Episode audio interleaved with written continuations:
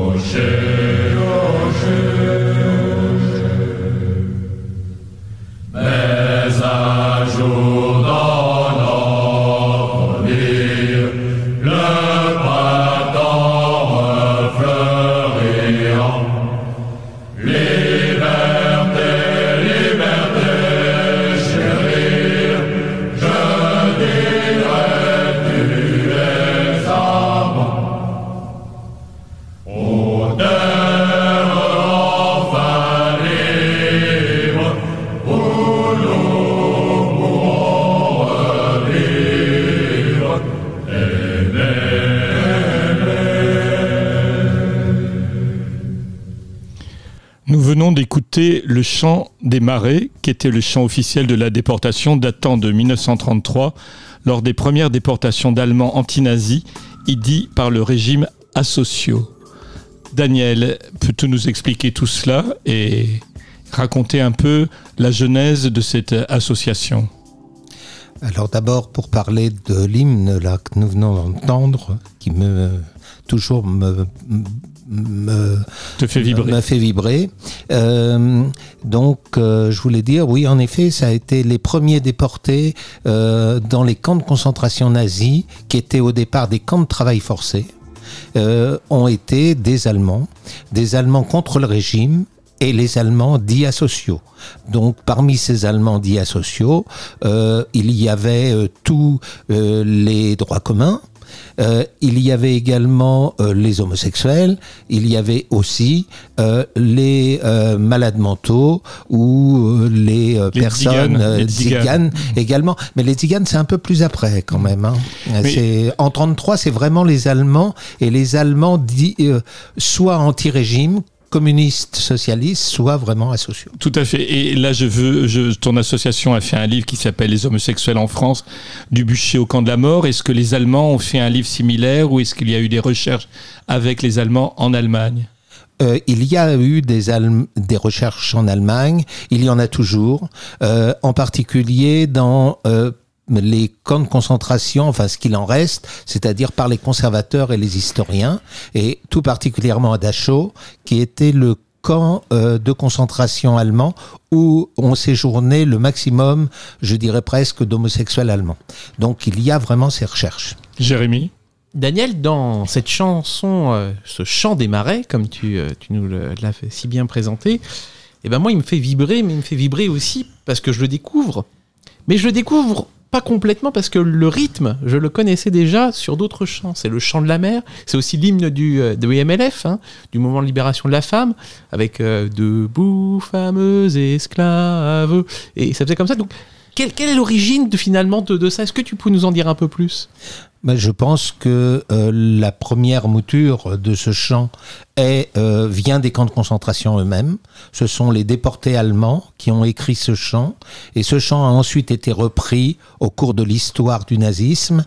Et après la guerre, d'autres associations ont repris ce chant en le transformant en fonction euh, des luttes contre les discriminations. Et en le traduisant, je, je pense Et en traduisant, oui. c'est un, c'est un chant traduit. Là, c'est euh, la euh, version française du chant. Je- Mauricio? Et Daniel, nous parlons d'histoire et maintenant parlons de ton histoire. Et Daniel a fait aussi l'école Florent. Ça fait à quel moment tu t'intéresses à l'histoire? Alors moi, je me suis toujours intéressé à l'histoire, en particulier de la Seconde Guerre mondiale, pour une bonne raison, c'est que mon père est mort, j'étais tout petit garçon. Là encore, je suis très touché. Qu'il était déporté à Auschwitz, mais comme résistant. Il y a eu deux convois d'hommes partis de Compiègne pour Auschwitz, qui n'étaient pas des juifs, mais qui étaient des résistants, et qui sont allés à Auschwitz. Le second euh, convoi, d'idées tatouées, est parti en 1944. Et mon père faisait partie de ce convoi. Donc, euh, depuis mon enfance, euh, j'ai toujours été entouré euh, de résistants. Et je rends hommage à certains d'entre eux qui sont des, de grands résistants, puisque mes parents étaient amis avec Marcel Paul, ancien ministre communiste, qui a euh, mené la révolte du camp de Buchenwald. Il fallait le faire et libérer le camp avant l'arrivée des Américains.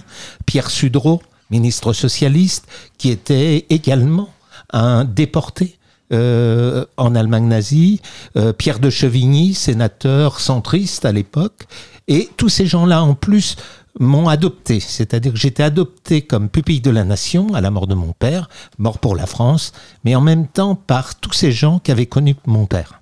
Et donc euh, dès le départ, j'ai été euh, baigné dans la résistance et dans la déportation.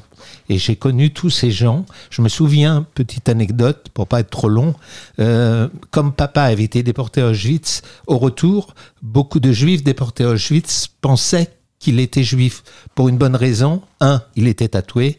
Deux, je m'appelais Daniel et c'est un prénom donc donné à l'époque à beaucoup d'enfants juifs. Et donc, euh, mon, euh, on fréquentait ces gens-là et l'un d'entre eux, enfin un couple de juifs rescapés d'Auschwitz, m'a offert un jour un petit chien. Et c'est très amusant parce que le petit chien que j'ai actuellement ressemble étrangement à mon petit chien de l'époque. Dans cette voûte, les étoiles sont les invités. La voûte arc-en-ciel, c'est des chroniqueurs, une playlist personnalisée et vous. Nous retrouvons Daniel Lemoine qui nous parle avec beaucoup d'émotion de son papa et de la Seconde Guerre mondiale. Et comment tu arrives aux oubliés de la mémoire? Alors j'arrive aux oubliés de la mémoire par euh, euh, les, euh, enfin la fédération, les amis de la Fondation pour la mémoire de la déportation, exactement. C'est-à-dire que j'ai adhéré aux amis de la Fondation pour la mémoire de la déportation, qui euh, succède à aux, associations d'anciens déportés. Il avait été décidé que certaines associations s'arrêteraient à la mort de leur créateur et se transformeraient en fondation. Donc une fondation pour la mémoire de la déportation a été créée et comme euh, tout le monde ne pouvait pas appartenir à cette fondation, une association, les Amis de la Fondation, a été créée. Et moi, j'ai adhéré aux Amis de la Fondation et par eux, j'ai rencontré, puisque les Amis de la Fondation pour la mémoire de la déportation et les Oubliés de la mémoire sont très liés. Euh, D'ailleurs, si euh, vous avez euh, regardé le livre que nous avons publié, l'historien en chef qui a travaillé sur ce livre est Arnaud Bouligny, qui est lui-même historien à la Fondation pour la mémoire de la déportation. Et c'est la Fondation de la mémoire de la déportation qui nous, qui constitue notre siège social. Tout à fait. Mais tu oublies quand même de dire que c'est une, une association homosexuelle. Et là, nous allons arriver cela après le prochain air musical que tu as choisi.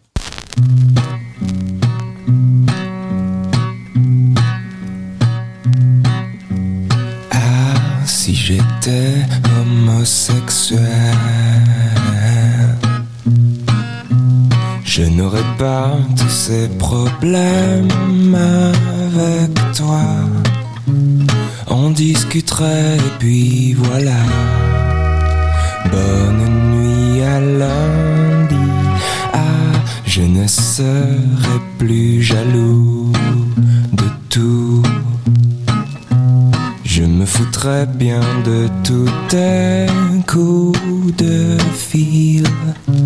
Je te demanderai pas qui c'est qui t'appelle à cette heure-ci.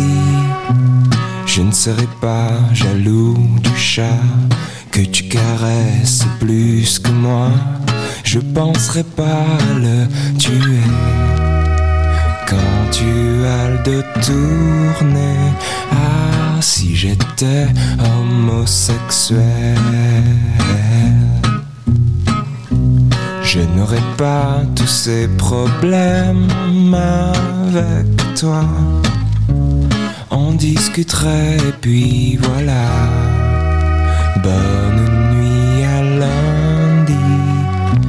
L'ennui c'est dès que je te vois, je veux te lécher de haut en bas, sur chaque centimètre carré, ou bien sur le périnée.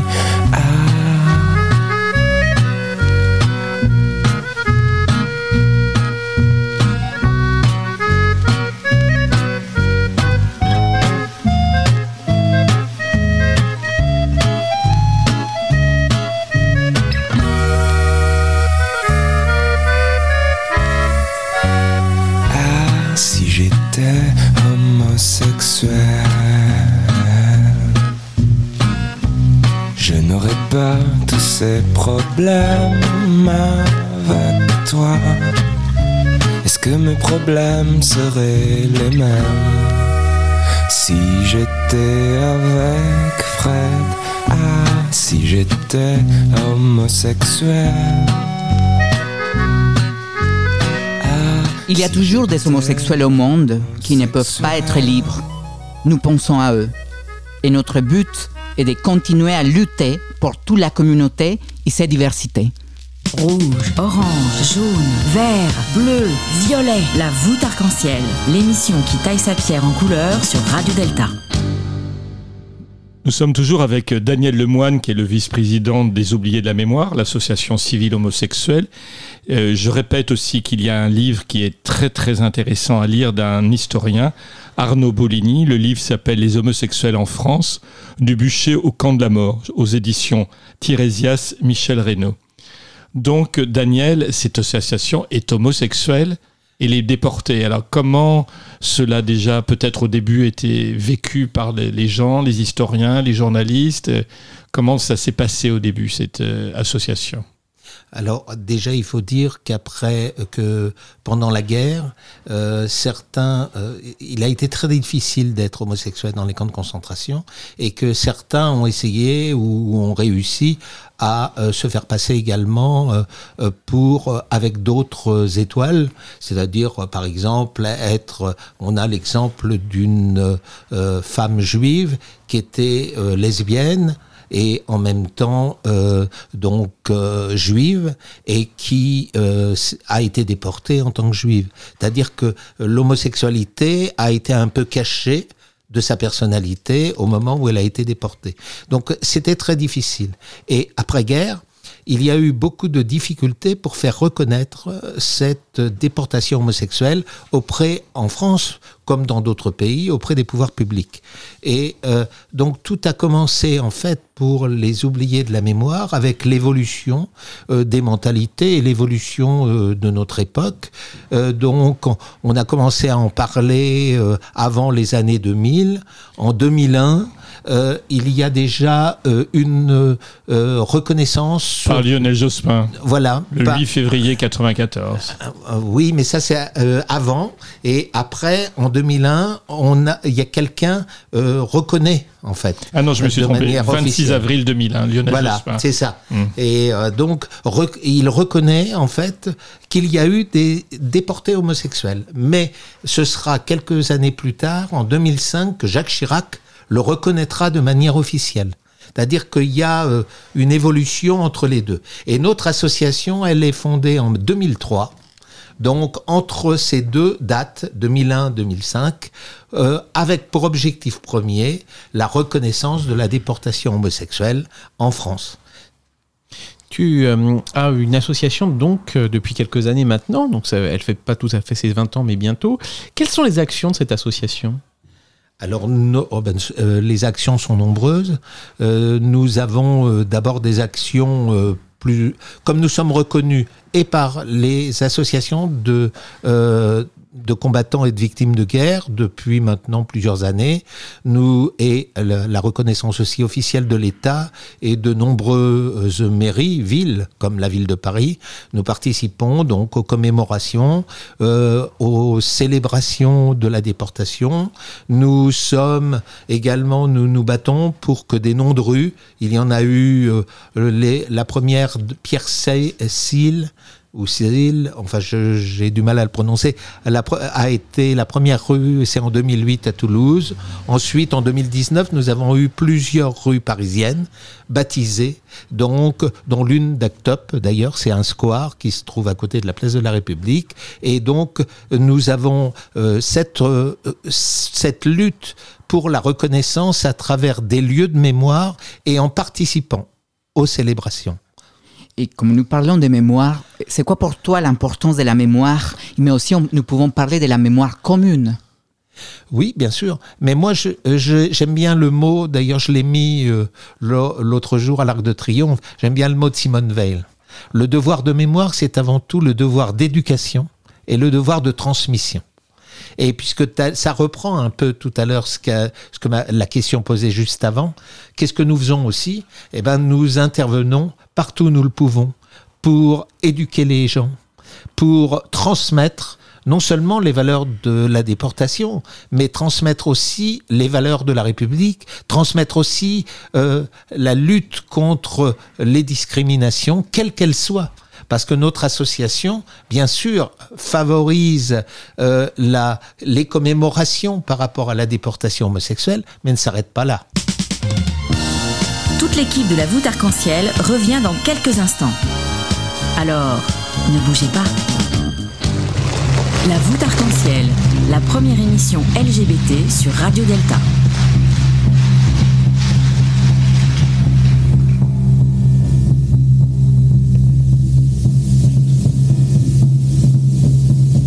Ils étaient vingt et cent, ils étaient des milliers, nous aimaient tremblants dans ces wagons plombés, qui déchiraient la nuit de leurs ongles battants.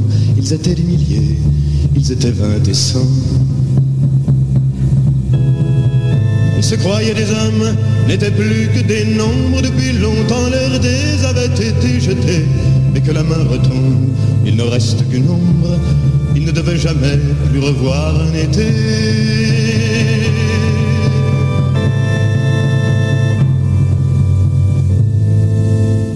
La fuite.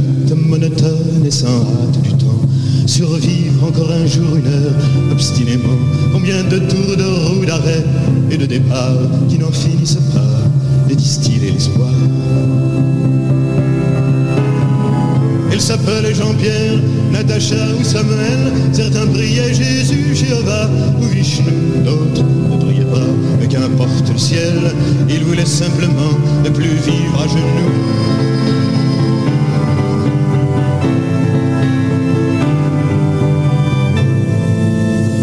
Ils n'arrivaient pas tous à la fin du voyage. Ceux qui sont revenus peuvent-ils être heureux?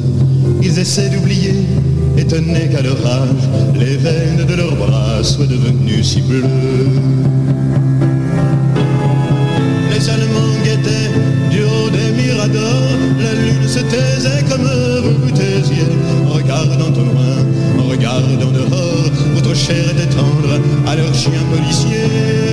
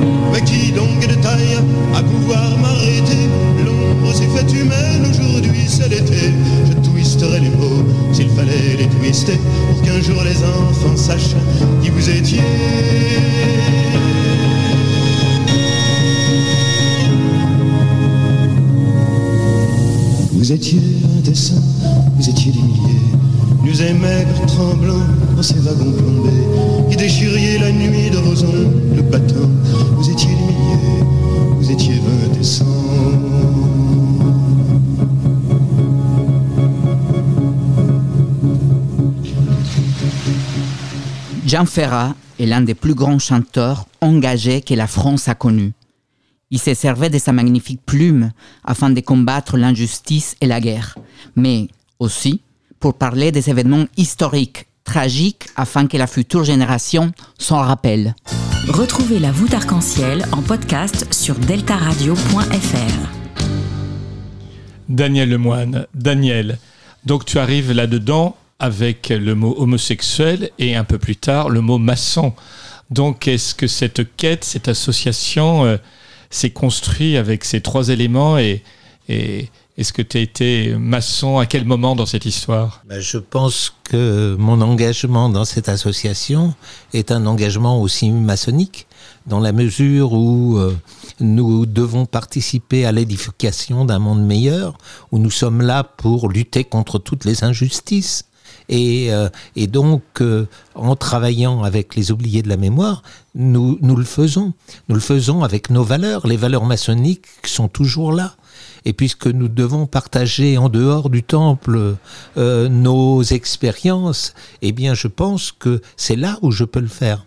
C'est-à-dire que la maçonnerie m'apporte à moi beaucoup de réflexion, beaucoup de retenue quand je suis dans cette association. Et ça m'aide beaucoup, parce que nous sommes réunis tous au-delà des idées politiques, au-delà des associations. Toutes les associations gays, lesbiennes, LGBTQI sont euh, nos partenaires, mais également aussi les associations des victimes de guerre et des anciens combattants. Et nous devons tous travailler ensemble. Et, c'est, et la maçonnerie euh, nous donne, je ne dirais pas une sagesse, mais nous donne au moins une retenue euh, pour pouvoir travailler ensemble et avancer ensemble vers un monde euh, plus égal, plus libre.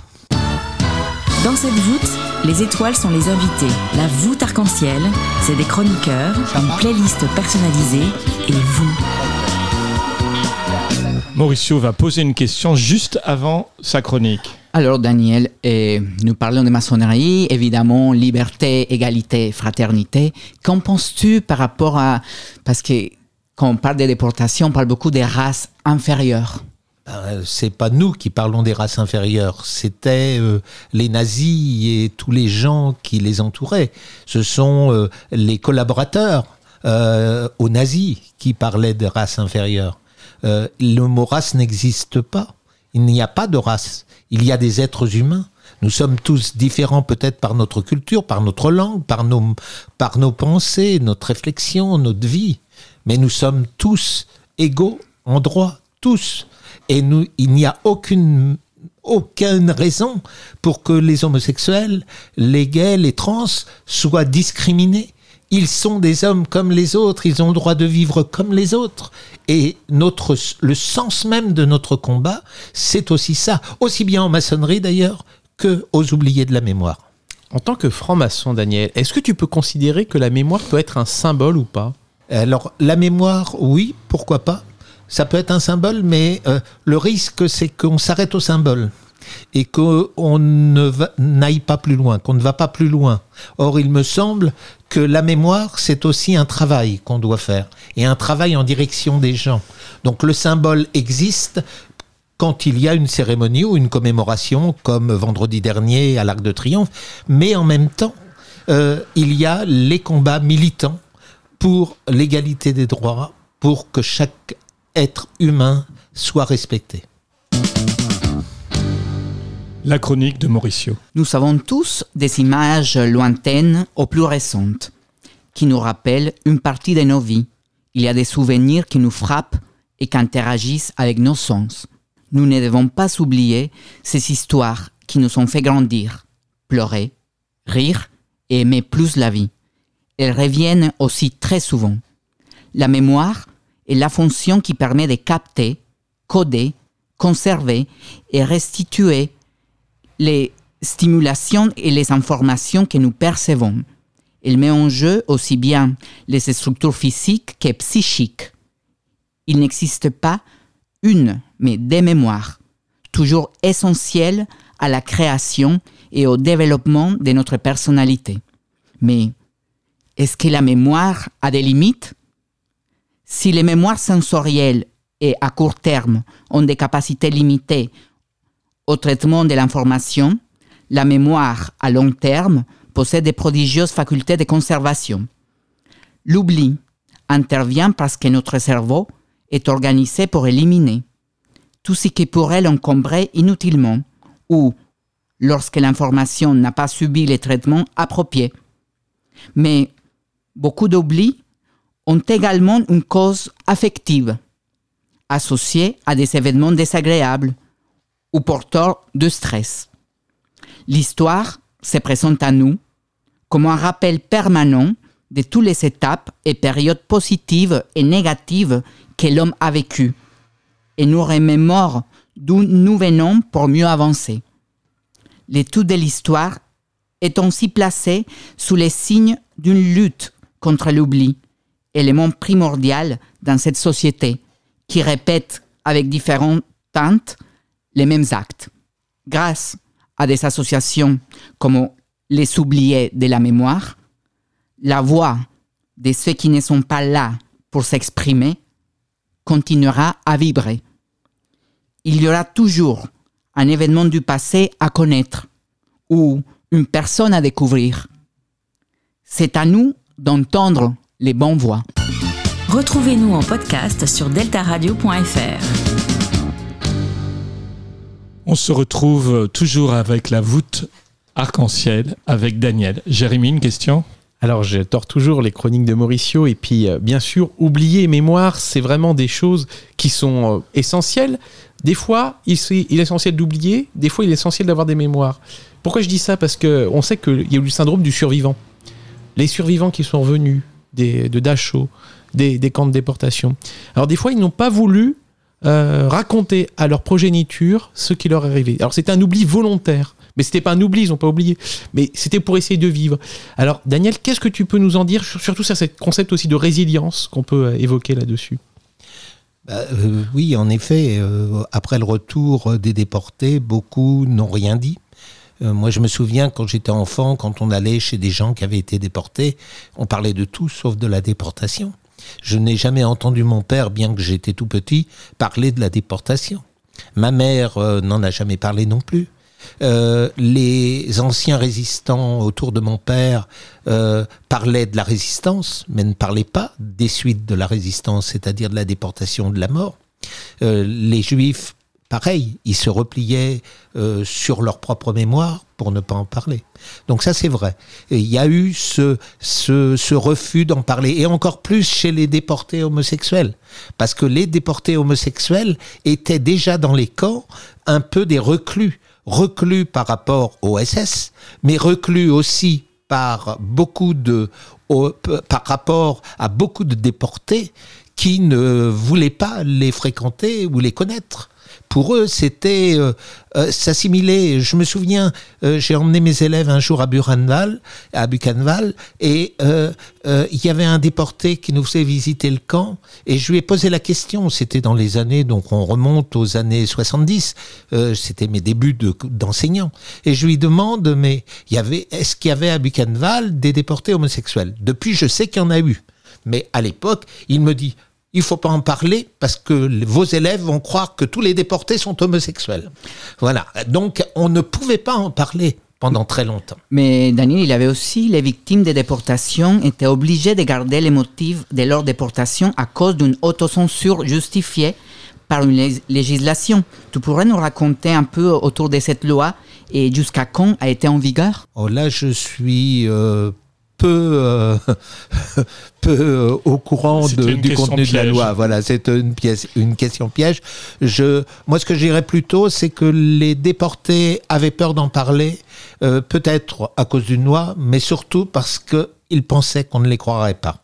Euh, cro- euh, on ne pouvait pas imaginer, sauf les témoins directs, que des hommes puissent massacrer, puissent tuer, puissent torturer. Là, j'ai le cas euh, dans mes notes d'un euh, d'un homosexuel alsacien.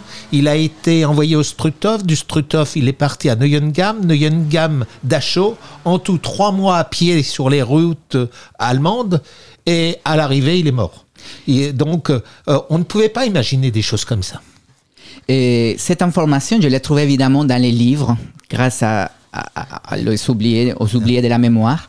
En fait, cette loi reste en vigueur jusqu'en 1981 en France et jusqu'en 1994 en Allemagne. Évidemment, ça a été tous, ces- problèmes autour de, la parole. Mais pour fermer cette question, est-ce que tu penses qu'à partir du moment où on commence à, à s'exprimer, que la parole se libère, est-ce que ça a aidé les familles? Je pense que ça a aidé les familles.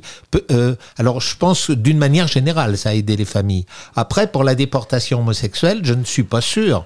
Parce que beaucoup de familles avaient mis un mouchoir dessus. Savoir que son fils, que son frère avait été déporté pour homosexualité, c'est peut- peut-être moins bien vu que si la déportation était pour une raison euh, euh, d'associabilité ou pour une raison de race ou pour une raison euh, euh, politique. Oui, tu, pourrais nous parler aussi depuis plusieurs années, ça dure, ça dure, ça dure, mais là je vois, et j'ai entendu dire que ça allait être bientôt, il va y avoir un monument à Paris. Oui, alors donc ça c'est l'initiative des oubliés de la mémoire.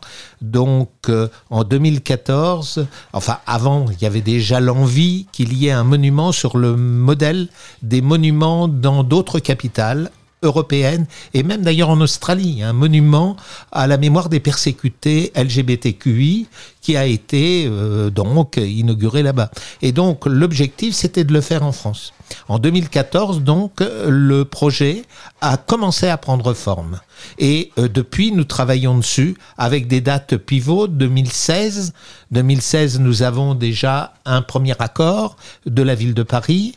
Euh, et ensuite, nous avons progressivement obtenu les accords des différents ministères concernés, l'accord du président de la République actuelle, euh, Monsieur Macron, et nous avons également euh, donc le lieu aujourd'hui qui a été fixé et accepté. Donc euh, le monument se trouverait dans le 8e arrondissement de Paris, euh, donc dans un square. Et reste là actuellement à travailler sur la conception du monument. Donc cette conception a été confiée à la Fondation de France et qui doit travailler, donc trouver d'abord un, euh, quelqu'un, un créateur, un sculpteur, un créateur, pour faire des propositions. Ensuite, à partir de ces propositions, bien sûr, il faut le financement. Nous espérons des financements euh, publics, mais peut-être aussi faudra-t-il d'autres financements pour ensuite euh, vraiment réaliser ce monument que nous espérons très prochain. Une question, Daniel, par rapport euh, historique pédagogique pour nos auditeurs qui ne seraient pas férus d'histoire euh, comme tu l'es. Euh, donc, on savait que pendant la Seconde Guerre mondiale, les Juifs avaient l'étoile jaune. Et qu'avaient les homosexuels comme symbole? Alors oui, en effet. Alors les premiers symboles apparaissent donc dans les années 34-35 euh, dans les camps de concentration pour distinguer les différents euh, déportés. Euh, les déportés à l'époque, donc, on, va les déportés homosexuels, on va les affubler d'une étoile rose. Et donc, on fait la distinction comme ça, étoile rouge politique, étoile rose homosexuelle, étoile verte droit commun. Et puis ensuite, au fur et à mesure où le temps passe, on s'aperçoit que certains homosexuels porteront l'étoile noire qui est pour euh, euh, catégoriser euh, les asociaux. Alors à nouveau, on rentre dans l'image de l'asocial selon le régime nazi, et puis l'étoile verte qui est de droit commun. Donc il y a des déportés homosexuels qui peuvent porter l'une des trois étoiles à partir de la guerre. Et pour illustrer cette étoile rose, un air que tu as choisi. L'équipe de la voûte arc-en-ciel revient dans quelques instants. Alors, ne bougez pas. On est bien peu de choses et mon ami la rose me l'a dit ce matin. À l'aurore, je suis née, baptisée de rosée. Je me suis épanouie, heureuse et amoureuse au rayon du soleil. Me suis fermée la nuit, me suis réveillée vieille. Pourtant j'étais très belle, oui, j'étais la plus belle des fleurs de ton jardin.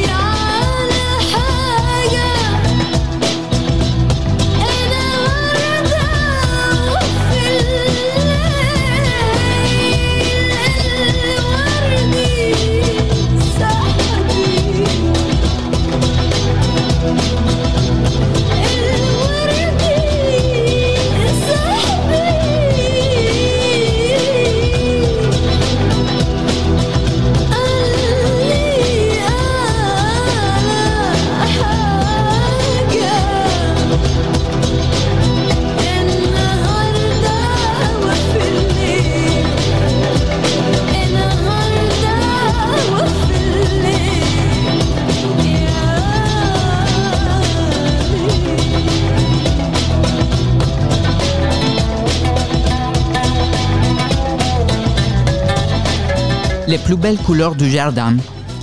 Les roses, les tulipes, les œillets. Nous respirons le même air et avons besoin du même eau. Alors, pourquoi chercher nos différences? Retrouvez-nous en podcast sur deltaradio.fr. Nous retrouvons aujourd'hui Daniel Lemoine, qui est le vice-président des Oubliés de la Mémoire, l'association civile homosexuelle du Devoir de Mémoire. Il y avait une question que je voulais te poser, Daniel, par rapport à, la, chanson de Jean Ferrat.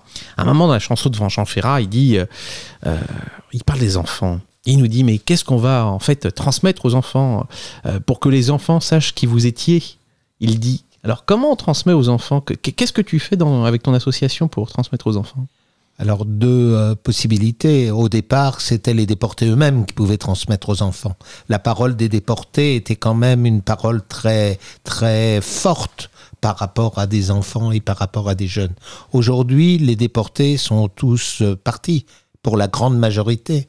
Donc, il reste euh, les témoins indirects. Les témoins indirects, ce sont les, les gens, les historiens, par exemple. Nous avons beaucoup d'historiens qui peuvent parler de la déportation parce qu'ils ont fait des recherches scientifiques, donc ils ont travaillé dessus et ils peuvent vraiment euh, transmettre à des jeunes. Et puis, il y a les membres des associations.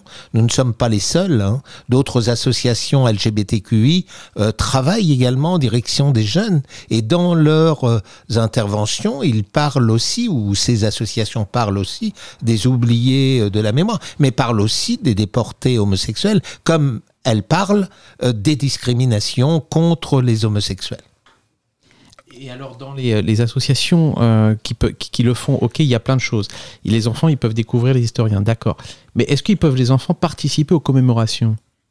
Alors oui, euh, habituellement, les enfants participent aux collaborations, aux, aux commémorations. Le terme, euh, vraiment, là, est mal choisi. Euh, donc, euh, euh, par exemple, à l'Arc de Triomphe, les années précédentes, il y a des classes qui euh, participent au ravivage de la flamme et au dépôt de gerbes. Il y a également la journée de la déportation, où il y a des classes qui participent à cette journée. La journée de la résistance, avec, par exemple, en 2019, nous avons eu pendant toute une journée sur la place de la République des stands des différentes associations victimes de guerre. Et euh, tous ensemble, nous avons reçu les jeunes, les élèves, les professeurs pour parler avec eux et partager avec eux. Mais Daniel, malgré tout ça, actuellement, il y a une montée des partis extrémistes LGBT-phobes et des prises de position négationnistes sur la Shoah. Pourquoi ces phénomènes? Et penses-tu que les gens oublient les passés je pense qu'il y a euh, que la majorité des gens euh, pensent à autre chose aujourd'hui en période de crise qu'au passé. Malheureusement, c'est-à-dire que nous sommes dans une situation où euh, euh, la crise économique, la crise sanitaire récemment euh, amène les gens à avoir peur. Et la peur, ça a toujours été le vecteur euh, des intolérances. La peur, c'est toujours le vecteur des persécutions. Quand on a peur, on se rattrape sur un bouc émissaire. Le bouc émissaire des Juifs a été pendant longtemps. euh, il y a d'autres boucs émissaires, dont le bouc émissaire des LGBTQI, avec des clichés totalement faux mais qu'on répète, qu'on rappelle, euh, et qui euh, se véhiculent euh, donc à travers toutes les personnes, et pas forcément les personnes les moins, je dirais, cultivées. Ça existe aussi partout. C'est-à-dire même chez les gens dits intellectuels, il y a des clichés qui sont très forts.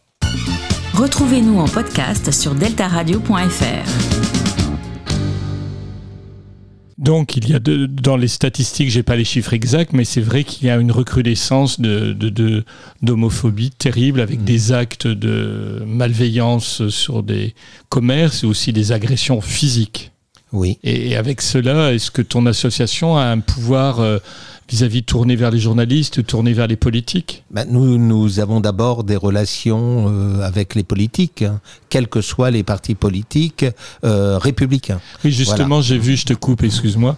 Il y a, il y a quelqu'un, il y a un préfet qui est lié aux discriminations, qui est proche de, de notre Premier ministre, euh, Édouard Philippe, qui était présent à l'Arc de Triomphe la semaine dernière. Oui, euh, le, le préfet de la DILCRA, qui est la délégation de lutte contre le racisme, l'antisémitisme et les actes homophobes, et qui était représenté euh, à mes côtés lors du ravivage de la flamme. Euh, nous travaillons avec lui, mais nous travaillons également avec de nombreux élus euh, quelles que soient leurs idées politiques, que ce soit à la mairie de Paris. Euh, il y avait à l'Arc de Triomphe euh, une élue candidate sur une liste, elle n'avait pas son écharpe parce que nous sommes en période électorale, mais sur une liste de droite hein, qui était avec nous. Et euh, euh, pour l'IDAO, euh, Madame Hidalgo était présente avec de nombreux adjoints. Donc nous travaillons avec tout le monde pour, pour, enfin tous les gens républicains qui ont des valeurs républicaines. Voilà. À partir de là, nous pouvons travailler ensemble et essayer de faire avancer les choses. Et je pense que nous y arrivons quand même. Alors à côté de ça, il y a toujours des irréductibles, extrémistes. Hein, qui ne sont pas forcément toujours ceux qu'on croit d'ailleurs, hein, et, et qui sont là à côté, euh, tapis dans l'ombre. Hein, la bête immonde, disait Brecht, mais c'est vrai. Et donc nous sommes là à combattre pour que cette bête immonde ne revienne pas et pour que les gens qui sont comme nous euh, euh, avancent ensemble, unis. Voilà, quelle que soit leur orientation sexuelle. Et l'association Les Oubliés de la Mémoire, vous savez déjà 10 ans. Et actuellement, vous vous intéressez, aussi aux, personnes qui, étaient importantes. Maintenant, et vous regardez aussi des, nouvelles personnes, des personnes homose- homosexuelles ayant eu un rôle important dans l'histoire récente. C'est très, c'est très intéressant parce que vous, il y a toute la partie de la guerre, mais aussi vous vous intéressez aux, personnes qui, qui, sont, qui ont fait quelque chose pour les homosexuels, qui ont lutté de façon plus récente. Et, et ça, c'est vraiment très bien que vous avancez avec le temps. Vous ne restez pas bloqué à une époque. Ben déjà, enfin, je voudrais préciser une chose. Notre association, euh, Les Oubliés de la Mémoire, est une association euh, donc de déportation homosexuelle qui, mais en même temps, euh, n'est pas une association communautaire. C'est une association qui, au sein même de, euh, de nos adhérents, accueille des hétérosexuels comme des homosexuels. Et donc, et c'est ce qui fait aussi notre, notre, je dirais, notre importance euh, intellectuelle. C'est-à-dire qu'on travaille avec des gens, notre secrétaire national, que certains ont vu euh, euh, au café l'autre jour après l'Arc de Triomphe, elle est mariée, elle a des enfants, elle a un mari, et elle est euh, secrétaire nationale, générale, donc de notre association. Voilà. Et nous attachons beaucoup d'importance à ça. Nous travaillons ensemble. Et avec les, encore une fois, avec les associations homosexuelles, mais tout homme et toute femme euh, qui le souhaite peut nous rejoindre, quelle que soit son identité sexuelle. Nous ne regardons pas ça. Voilà. Les enseignants qui entendent notre émission actuellement, qui entendent euh, cette possibilité euh, d'Arc de Triomphe et autres, est-ce qu'ils peuvent contacter ton association pour faire venir leur classe euh, avec, sur ces événements-là? Pour faire venir les classes sur certains événements, ils peuvent, bien évidemment. Là, en ce moment, on est un peu prisonnier. Hein. Le, vendredi dernier, nous ne pouvions pas être plus de 20. Nous étions 24 et euh, donc on avait dépassé de 4 et, d'ailleurs un des responsables de l'Arc de Triomphe m'a fait remarquer qu'on était 4 de plus. Voilà, donc on ne peut pas en ce moment euh, pouvoir avoir euh, des classes à l'Arc de Triomphe pour mais ils peuvent. Deuxièmement, nous avons une exposition itinérante. Elle est actuellement en Normandie. Elle a été exposée dans différents lycées de Rouen. Donc nous avons cette exposition itinérante que nous pouvons amener dans les établissements scolaires ou même les mairies. Et comment les gens réagissent quand ils voient cette exposition? Parce que c'est des histoires que, que vraiment que pas tout le monde connaît. Les gens connaissent les, déportés, mais quelque chose aussi précis, les homosexuels déportés. Comment les gens réagissent en, en France en général? Enfin moi en tout cas mon expérience personnelle parce que là c'est très difficile hein, j'ai pas assisté à toutes les à, euh, à la réception de toutes les personnes qui viennent voir une exposition euh, notre exposition itinérante. Donc mais moi en tout cas les gens sont assez curieux. Ils regardent ils peuvent ils posent des questions ils découvrent beaucoup de choses. Et certains peut-être peuvent avoir euh, un peu peur mais euh, d'une manière générale, elle est quand même bien accueillie, en particulier par les jeunes.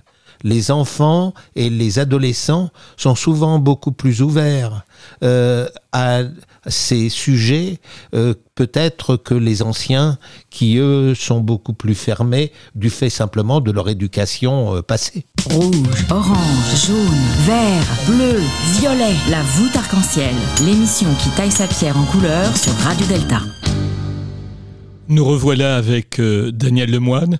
Et pour revenir à la question aussi de tout à l'heure de, Mauricio sur notre monde contemporain, il y a quand même euh, aujourd'hui encore des guerres dans le monde, des déportés contemporains.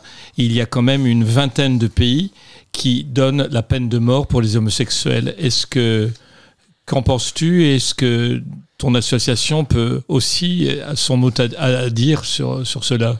Ah ben oui, nous participons à toutes les actions euh, qui peuvent condamner euh, euh, donc euh, les, euh, les persécutions où qu'elles soient. C'est pour ça d'ailleurs que nous élargissons toujours. Euh, à l'Arc de Triomphe, nous avons célébré le soldat inconnu. Nous avons honoré les déportés homosexuels, mais au-delà, nous honorons tous les persécutés euh, dans le monde et nous le rappelons à chaque fois que nous sommes quelque part. Les persécutés dans le monde sont nos frères, ils sont avec nous. Et donc nous condamnons toutes les exactions d'où qu'elles viennent, que ce soit en France de manière quotidienne aujourd'hui, mais que ce soit dans les pays où on condamne, où on, torture, où on mutile. Euh, donc nous sommes euh, vraiment engagés au- aux côtés des droits de l'homme. Comme évidemment, nous parlons d'histoire, c'est les présents, les futurs, mais aussi les passés.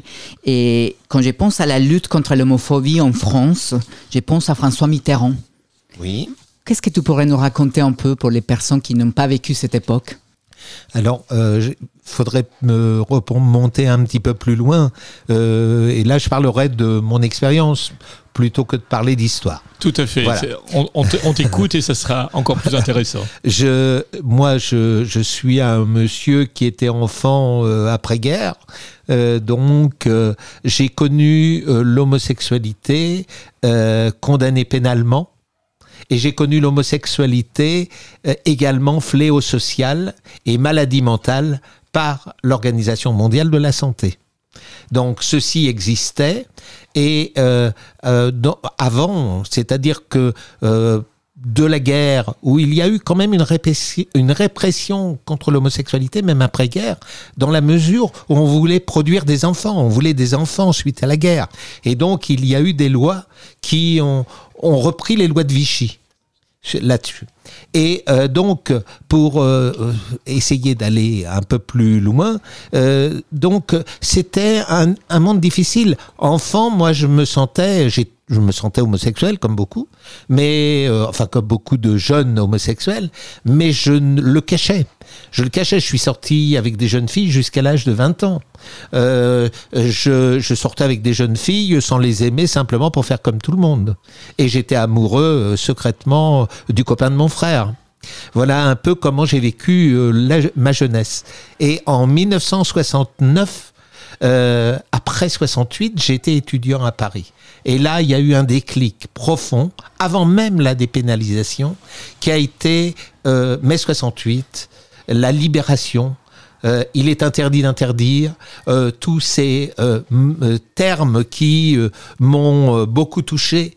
Et en fac, il y a eu à l'époque une réunion organisée par Jean-Paul Sartre. Il y avait Jean-Paul Sartre, il y avait Simone de Beauvoir, il y avait Françoise Daubonne, et il y avait euh, Guy Hockenheim, qui est devenu par la suite euh, quelqu'un de très connu dans le milieu gay. Et ces gens, je suis allé les écouter. Et c'est ce jour-là que pour la première fois, je suis ressorti en me disant je ne me cache plus. Voilà. Et c'est cette époque-là que j'ai connue. Toute l'équipe de la voûte arc-en-ciel revient dans quelques instants. Alors, ne bougez pas. Retrouvez-nous en podcast sur deltaradio.fr. Voilà combien de jours, voilà combien de nuits, voilà combien de temps que tu es reparti. Tu m'as dit cette fois, c'est le dernier voyage. Pour nos cœurs déchirés, c'est le dernier naufrage. Au printemps, tu verras, je serai de retour. Le printemps, c'est joli pour se parler d'amour. Nous irons voir ensemble les jardins refleuris et déambulerons dans les rues de Paris.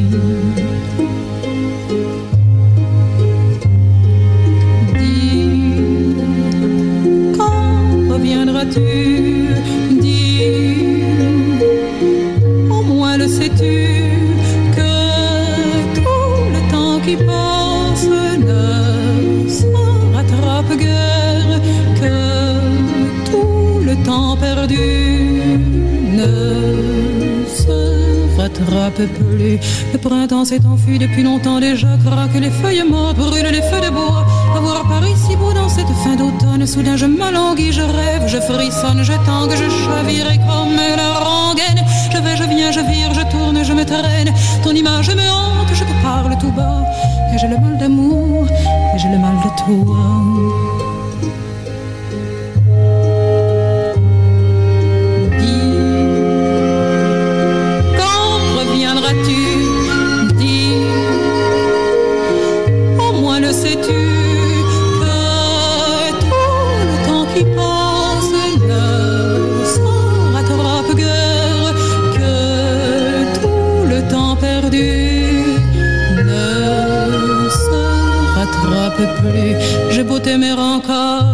T'aimer toujours, j'ai beau n'aimer que toi, j'ai beau t'aimer d'amour. Si tu ne comprends pas qu'il te faut revenir, je ferai de nous deux mes plus beaux souvenirs. Je reprendrai la route, le monde m'émerveille, j'irai me réchauffer un autre soleil. Je ne suis pas de celles qui meurent de chagrin, je n'ai pas la vertu des femmes de marin.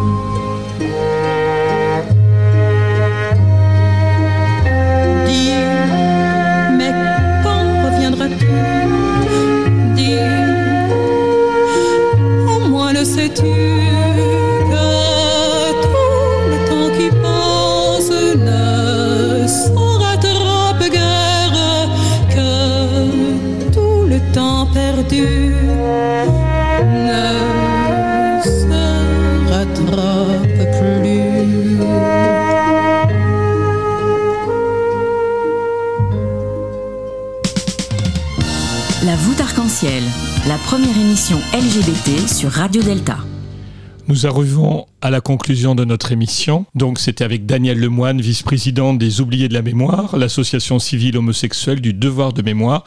Je rappelle le titre du livre pour toutes les personnes intéressées Les homosexuels en France, du bûcher au camp de la mort, histoire et mémoire d'une répression, par Arnaud Bouligny, un historien euh, qui a fait un travail remarquable.